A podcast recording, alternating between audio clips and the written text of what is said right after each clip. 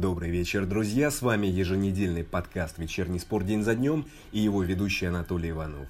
Я расскажу о главных событиях дня и о том, что нас ждет на неделе. Сегодня 1 февраля. «Зенит» сыграет против двух сборных. В Ахмате пожаловались ФИФА на сбежавшего игрока. Но об этом позже. Сперва традиционный экскурс в историю. 1 февраля 1709 на необитаемом острове в Тихом океане нашли шотландского моряка Александра Селькерка. Он прожил на острове 4 года и 4 месяца и стал прообразом Робинзона Круза. В этот день, в 1865 в США отменили рабство. 1 февраля 1923 в Петрограде открыли первую в Союзе сберкассу. Через 7 лет в британской газете «Таймс» впервые опубликовали кроссворд, а 1 февраля 1967 в отделении церкви Сатаны в Сан-Франциско провели первую свадьбу. А что спорт? 1 февраля 1936 в Англии прошел один из самых результативных туров – в 44 матчах во всех турнирах забили 209 мячей. Средняя результативность составила 4,75 гола за игру. Например, в высшей лиге Вестбром обыграл Ливерпуль со счетом 6-1. Эвертон победил Миддлсбро со счетом 5-2. Ну ладно, вот что будет в этом выпуске. Президент Фиорентины видел игру Кокорина только на видео. Черданцев сделал странное предложение об ограничении пользования интернетом. В Тамбове остались 9 футболистов. Ахмат пожаловался ФИФА на игрока. «Зенит» назвал соперников по второму сбору. «Спартак» заплатит 12 миллионов евро за трансфер Квинси Промеса. В Беневенто назвали условия выкупа Адольфа Гаича. Хоккей. Братислава примет чемпионат мира вместо Минска. И расписание главных футбольных матчей недели. Начнем. Президент Фиорентины заявил о том, что не видел игру Александра Кокорина вживую. В интервью La Gazzetta dello Sport Рокко Камиса сказал, «Я пока что видел Кокорина только на видео, но верю спортивному директору Праде», — сказал Камиса. Из-за этой фразы многие российские сетевые болельщики принялись критиковать селекцию Фиорентины и подозревать грязные трансферные игры. Бред, друзья. Во-первых, при любом трансфере заинтересованные стороны получают дивиденды, а во-вторых, и самое главное, президенту не обязательно следить за игрой потенциального новичка, но это очевидно. Для этого есть скауты, селекционеры. Зачем президенту заниматься чужой работой? Наоборот, эта фраза говорит о том, что в клубе налажена работа и есть доверие между сотрудниками. А в адрес Александра Кокорина я сделаю лишь один упрек. Уезжать в Европу нужно было прошлым летом. Идем дальше. Георгий Черданцев сделал странное предложение об ограничении пользования интернетом. 1 февраля он праздновал 50-летие, и, видимо, это событие наложило отпечаток на фразу. По его словам, вход в интернет, цитата, нужно сделать по уровню интеллекта. Черданцев сказал Матч ТВ. «Сделал бы вход по IQ, надеюсь, когда-нибудь человечество это реализует. Надо будет предъявить справку, что ты вменяемый. Только после этого тебе будет разрешено заходить в интернет. Это все будет в цифре, не завтра, а лет так через 20, думаю.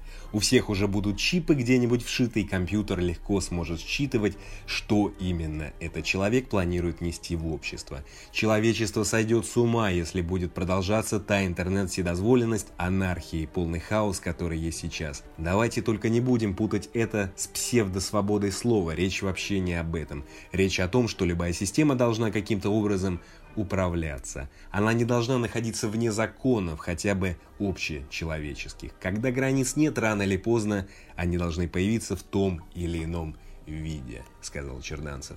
Друзья, не буду мусолить этот спич по двум причинам. Первая, ну высказались все, кому не лень. А вторая и самое главное, а зачем обсуждать фразу, в которой путают красное с тяжелым? Черданцев ведь путает понятия. Высокий IQ не подразумевает вменяемость. Но вот по логике Черданцева, что нужно было делать с математиком Джоном Нэшем? Вы знаете его историю хотя бы по фильму «Игры разума». У Нэша был высокий IQ, и при этом он страдал шизофренией. Значит, был невменяемым. Но пойду дальше. В Тамбове остались 9 футболистов, заявил ТАСС спортивный директор клуба Павел Худяков.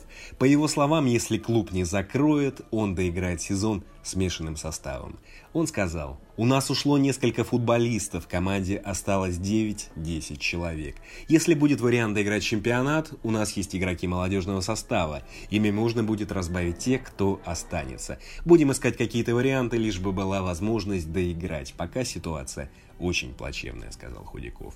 Забавная фраза, друзья, согласитесь, про 9-10 человек. Но ну, неужели Худяков не знает, сколько точно?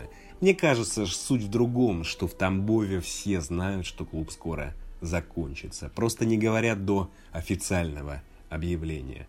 С одной стороны, естественно, жаль. Но вот с другой, ну кому был нужен этот клуб? Ну, давайте откровенно. Клуб, игравший домашние матчи в Саранске, живший на бюджетные деньги. Существовать нужно согласно экономическим реалиям в стране, но это утопия. Идем дальше. В Ахмате пожаловались ФИФА на сбежавшего футболиста. Летом 2020-го сенегальский нападающий Аблайм Бенг покинул клуб и не вернулся. Спортивный директор Ахмата Руслан Газаев заявил «Спорту-24» о том, что написал жалобу ФИФА. Он сказал, «Бенг самовольно покинул расположение клуба еще в августе. Мы неоднократно пытались связаться с ним, получить от него разъяснение. После отъезда в клуб он не вернулся. Бенг нарушил условия трудового договора, расторгнув его в одностороннем порядке без обоснованной причины. Соответственно, клуб подал претензию в палату по разрешению спора ФИФА и будет добиваться применения к футболисту финансовых и спортивных санкций, сказал Газаев. Но, друзья, Бенгу повезло. Прошли полгода. Если бы он был не сенегальцем, а чеченцем, то уже на следующий день после проступка слезно просил бы прощения в эфире канала «Грозный». Идем дальше. В пресс-службе «Зенита» опубликовали расписание контрольных матчей на втором сборе в Эмиратах. 4 февраля пройдут два матча против Арарата Армении и армянского Ноа. 9 февраля сыграют против сборной Иордании. 12 февраля против сборной Узбекистана и Пюника. Не знаю, друзья, что тут комментировать, поэтому пойду дальше.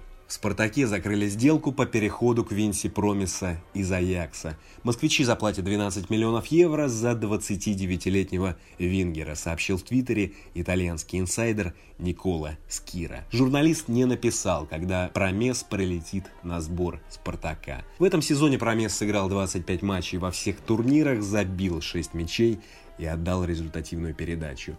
Он редко проводил полные матчи и не всегда выходил в стартовом составе. Но считаю, что строить догадки, как проявит себя Промес в «Спартаке» – дело бесполезное. Есть факты. Факт, что его уровень игры упал. Факт, что им недовольны в Аяксе.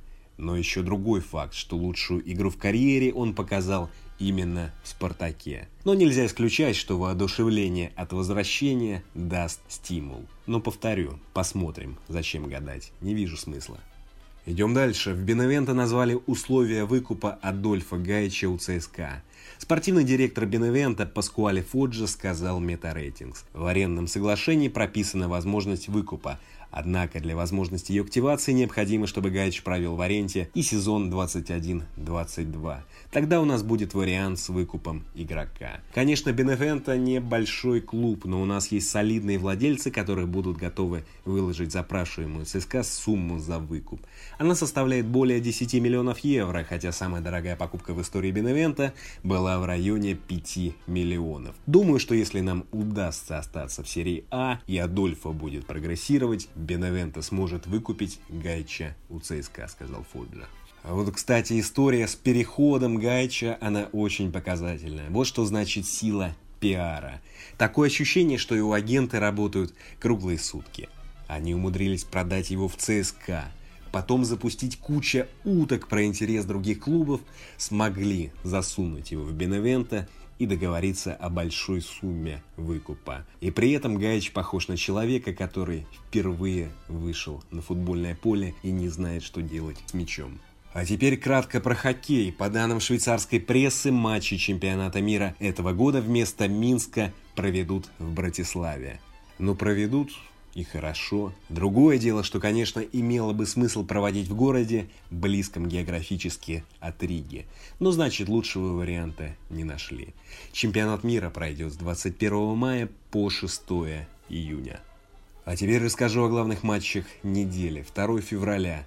Полуфинал Кубка Италии 22-45 Интер Ювентус. 2 и 3 февраля пройдут матчи 22 тура АПЛ. Громких вывесок в эти дни нет. 3 февраля полуфинал Кубка Италии 22-45 Наполе Аталанта. 4 февраля перенесенный матч 22 тура АПЛ 23.00 Тоттенхэм Челси. 5 февраля 21 тур серии А 22.45 Фиорентина Интер. Суббота 6 февраля 23 тур АПЛ 23.00 Манчестер Юнайтед Эвертон. 20.00 серия А Ювентус Рома. И воскресенье самая громкая афиша. 7 февраля 19.30 23 тур АПЛ Манчестер Сити Ливерпуль. На этом все, друзья. Спасибо. Встретимся в пятницу. А теперь немного Цезаря Кюи. thank you